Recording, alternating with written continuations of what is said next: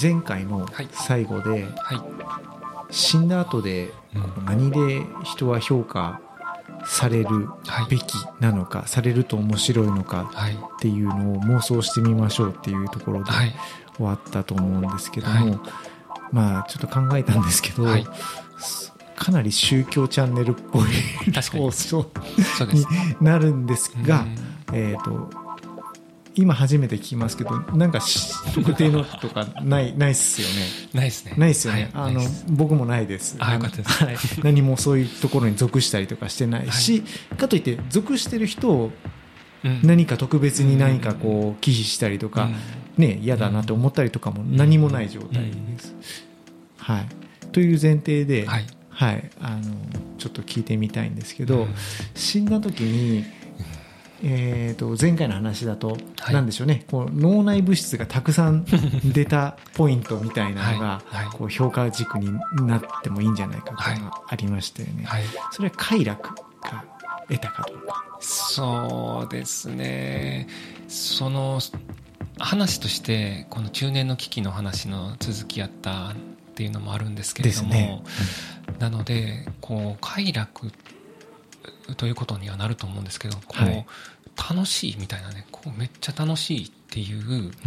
気持ちっていう感じだと思うんですね。この興奮というかエキサイティとエキサイティングな感じっていうもののポイントが高いような気がしますね。快楽殺人を繰り返した人はど。うなります？なるほどね。ポイントすごい高いですよ。ほんまですね。全うしてますよね。全うしてますね。でしかも中には、現世において刑罰を受けずに逃げ切ってるであろう人いますからね,、はい、未解決事件ね、はい、世の中多いですもんね。そうですね。うん。確かに。そういう難しいですね。もう勝手にそういうなんていうんでかあの摂理を作るわけにはいいかないと思うんですよ。その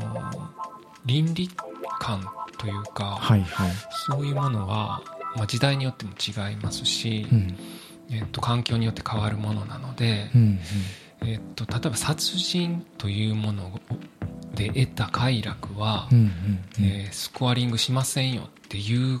ことになるとちょっと矛盾が出てくると思うんですよね。やっぱりその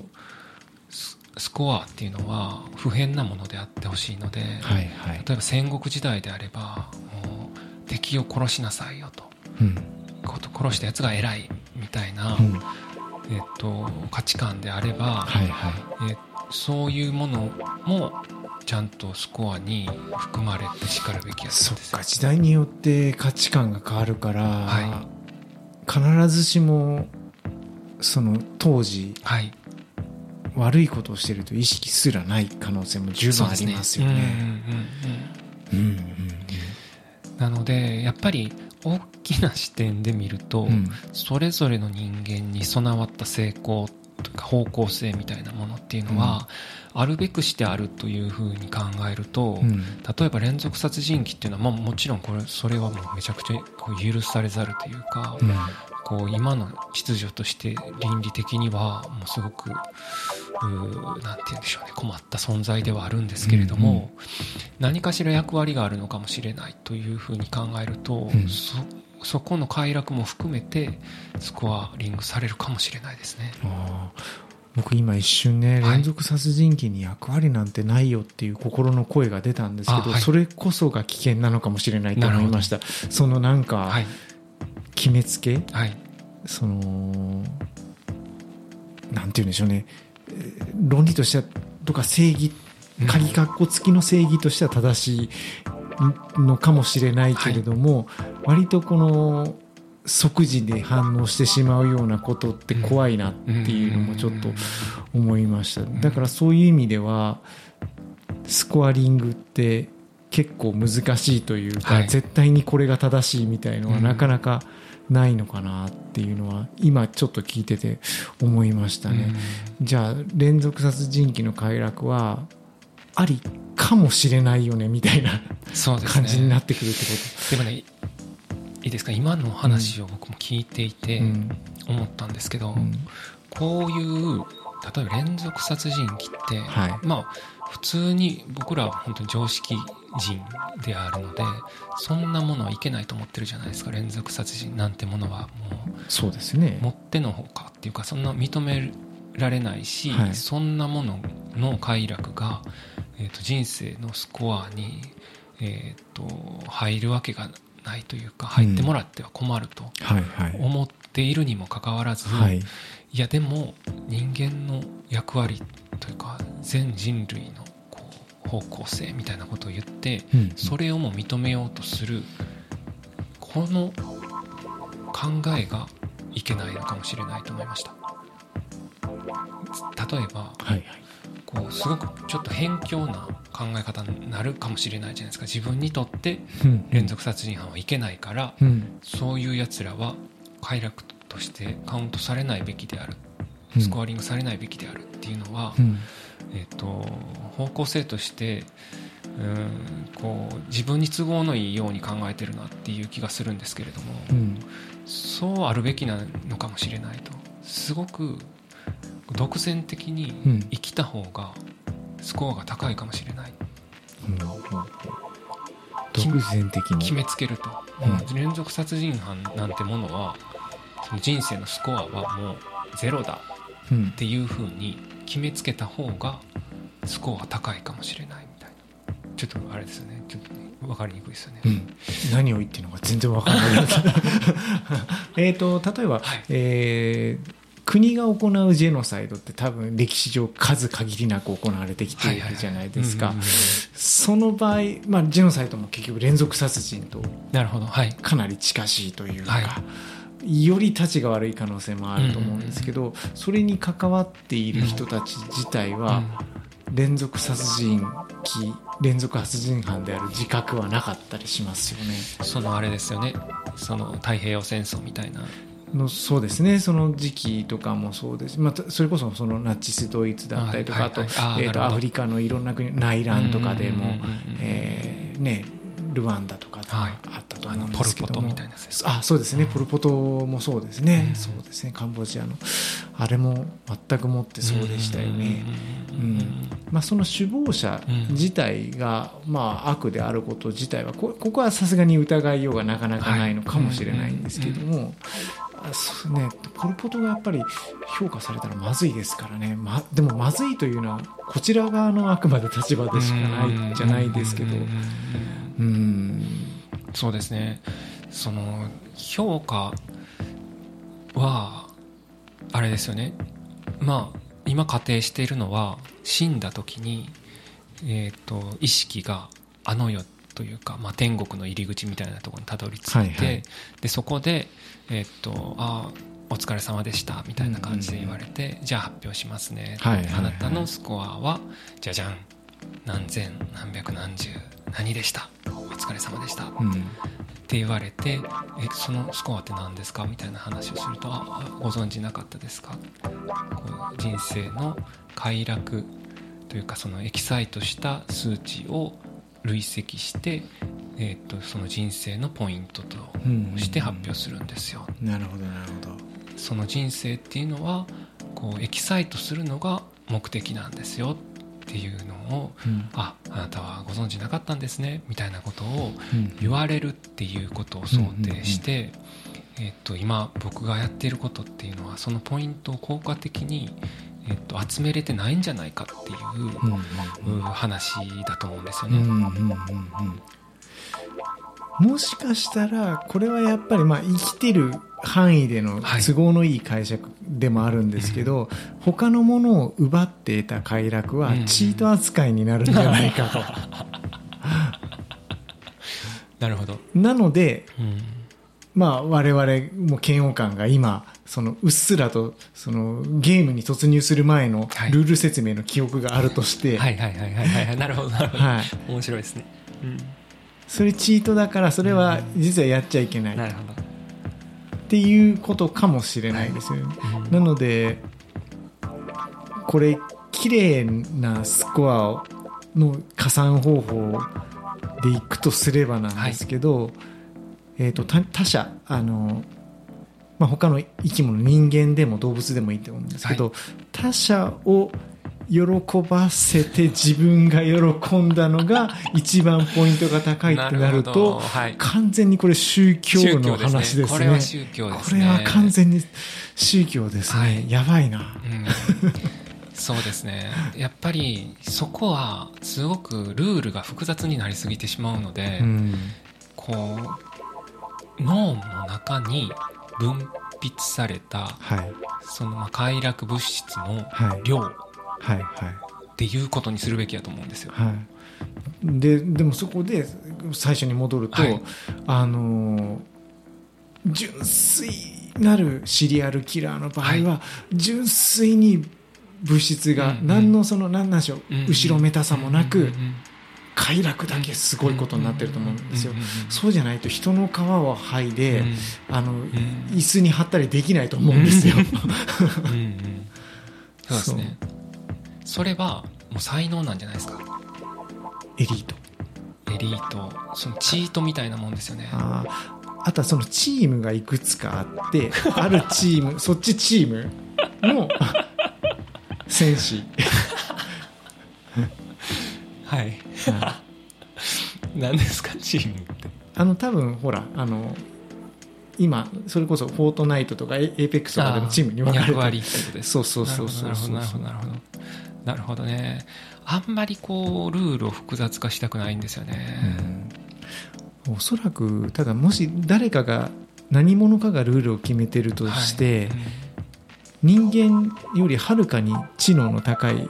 存在なので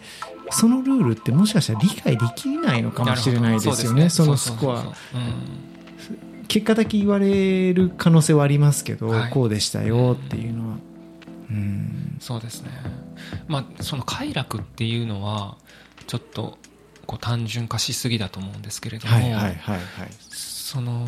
人生は楽しんだもん勝ちだよみたいなことはある種真実というか、真理ではあるとは思うんですよ、うんうん、その例えば人の目を気にしてこう本当はこうしたかったんだけれども、はい、しませんでした、はい、で後悔が、えー、残りましたっていうのは、まあ、幸せだったんだろうかっていうような話だと思うんですよね。そう。多分その一つの真実だと思うんですよね、はい、その楽しんだもの勝ちだよって。でと同時にそんなことは分かってるんだけど、うん、楽しめないんだよっていう人間にとって、ものすごい呪いの言葉でもあるなと思ってて、前回まさに楽しめないんだよねっていうことがねなってて。そう。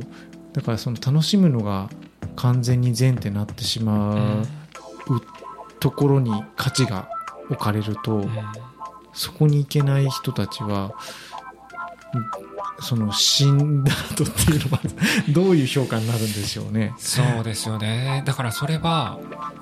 おそらくもし仮に楽しんだものがスコアハイスコアっていうことになると、はいはい、ああそっかってなりますよね。楽しめばよかったなっていうふうになると思うんですよ。はいはいはい、で楽しむための体力というか、うん、その精神的なものにしても、うん、持ってるものってやっぱ個人個人で違うとは思うんですよね。はい、ただその持ってるものの中で、えーと、もっと高得点を狙えたんじゃないかっていうことになるとやっぱりもう一回チャレンジしたくなると思うんでそこは今のうちに改善できるところがあるかもしれないですね。確かに。その楽しむかどうかって、はい、例えばその身体的にもハンディキャップがあったりとかしてもそれは自分の中の宇宙だけの話だからちょっと別だったりしますよね。そうですねどうしたらいいんでしょうね。なんかこう本当に肉を食えみたいなシンプルなアドバイスが欲しいんですよね。はいはい、ああそうか。それ僕に求めてないですね。だって僕も同じあれです。からね。同じあれっていうのが、手探りでそういうものを引き出したいというか、なるほどなるほど。だから元ダウナー今、アッパーみたいな人がいるとしてアドバイスが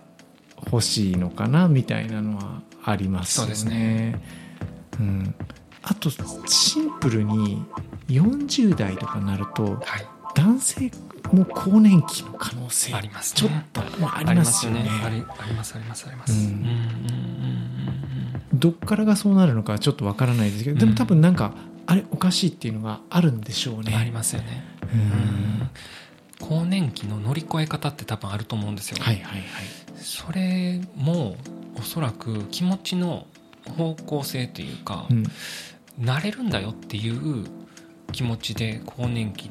に立ち向かうと、うん、慣れるっていうのはそのガハハ系になれるよっていう気持ちで立ち向かうとだいぶこういい波の乗り方ができるような気がするんですよね。一回1ヶ月ぐらい、急にじゃないくてもいいと思うんですけど、はい、ちょっとガハハ系に寄った生活してみるとかってどうですか？ありだと思います。あのしょっちゅう焼肉屋行くあなるほど。でニンニク食う、はい、あまあ、女性のいるお店に行く。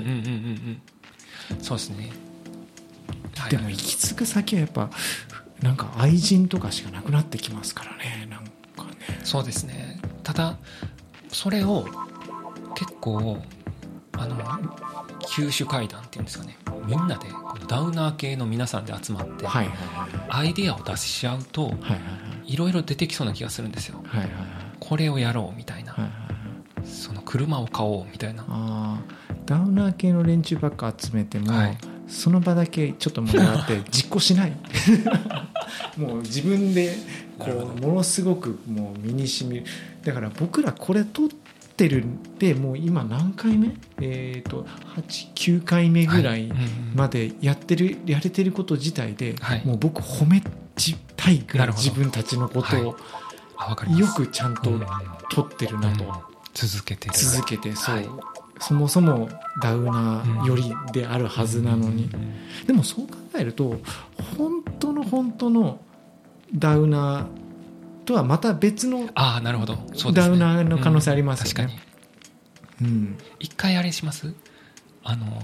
鬼軍曹みたいな人を。ビリーズみたいな、はい、ブートキャンプのビリーみたいな人。人なんとか探して、はいはい、ちょっとお金出すんで、はいはいはい、あの導いてくださいみたいな。お前はこれをやれみたいな。えっとね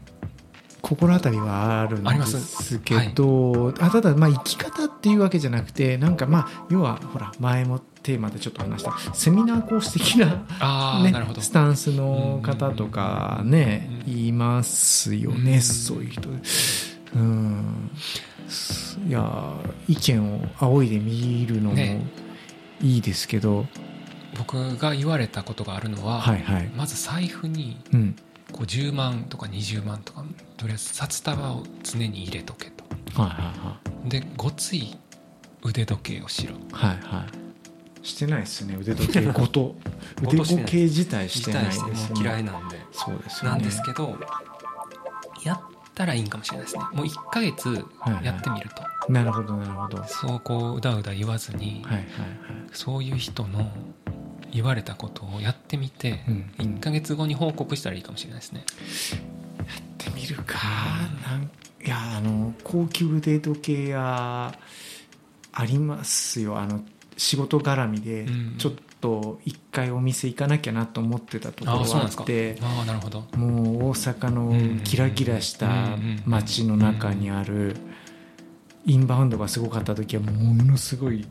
大金が動いてたお店なんですけどそうそうそう。いやもう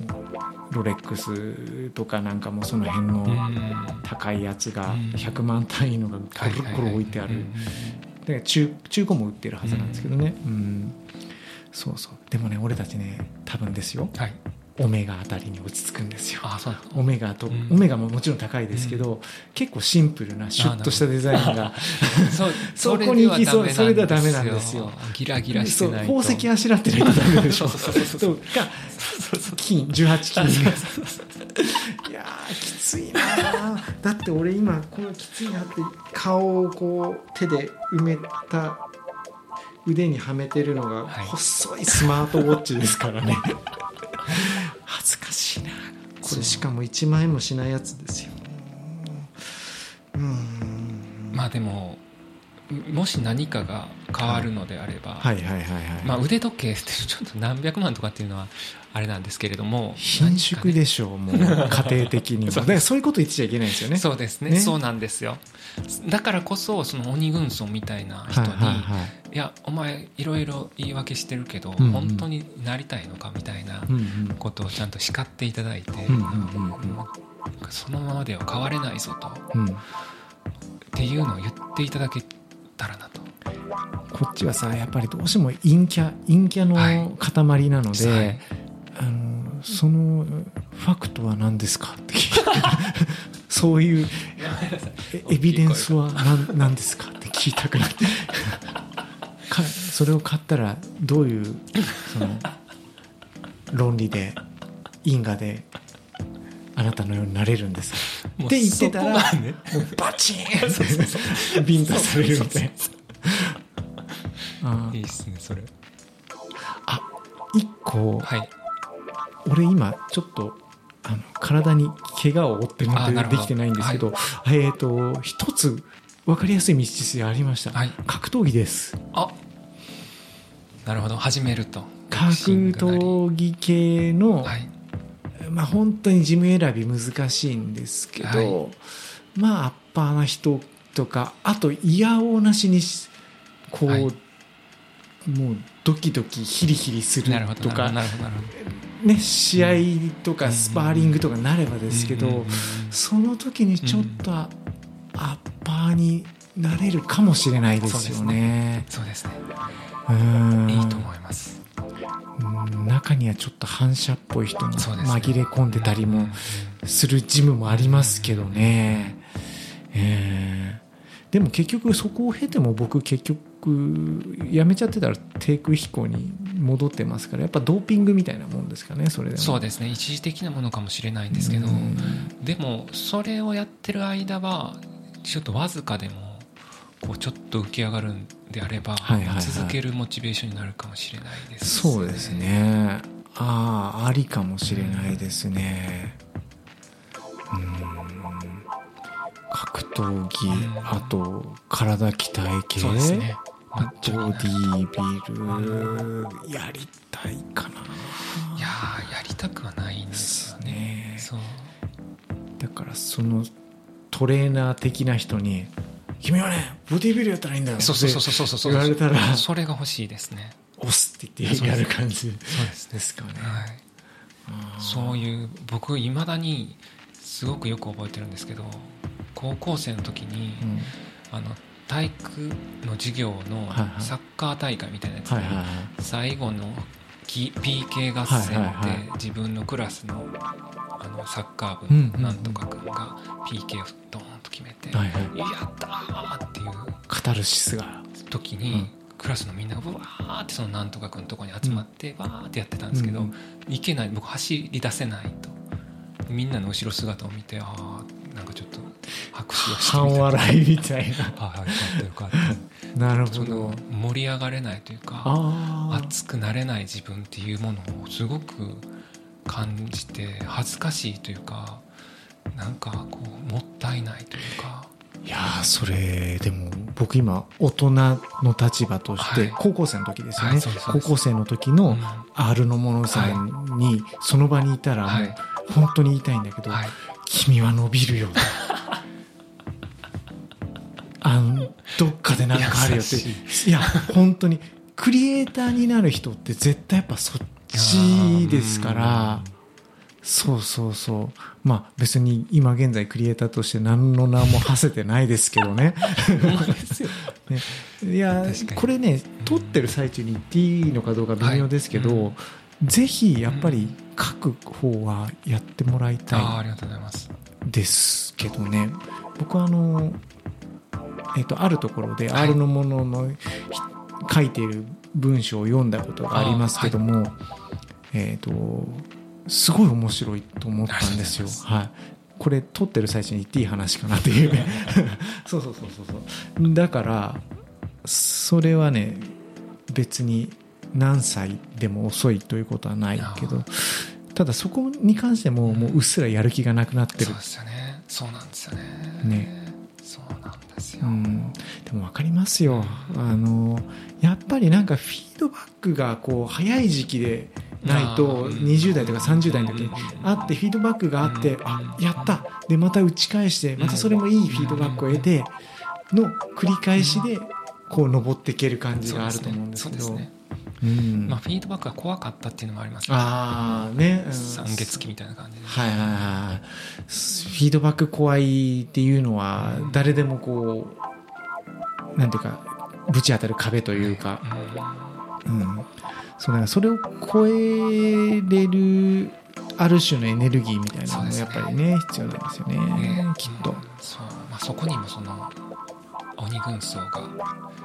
いたらよかったかもしれないですね。だからちょっとメンター的な感じの役割、あなんかさ半笑いでこっちが接しなくて済む。はいはいはいそうですね。ね、うんうん、君俺何やったらいいんだよ みたいなのじゃなくてもうちょっとなんか あの真剣に聞ける感じのあなるほどなるほど。人を、うん、結構僕は頭ごなしでもいいと思います、あまあまあまあでもその方が、その思考をある意味停止させてくれるぐらいの方がいいのかもしれないですよね、ぐじゃぐじゃぐじゃぐじゃ考えなくて済むっていう、じゃあちょっとこれでまあ聞いてくださってる方ものすごい少ないですけど、はい、募集してみましょう。いいですね。本当に鬼軍曹鬼軍曹募集、はい、我々をこう導いてくれるっていうとなんかこうハードル上がっちゃうかもしれないんですけど、無責任にいろいろ言ってくれる方がいいですね。マッチョにしてくれる人、はい、本当にあのお金払いますんで。はい、じゃあこのどこかに連絡先が書いてあると思いますので ぜひご連絡をいただければ。よろしくお願いします。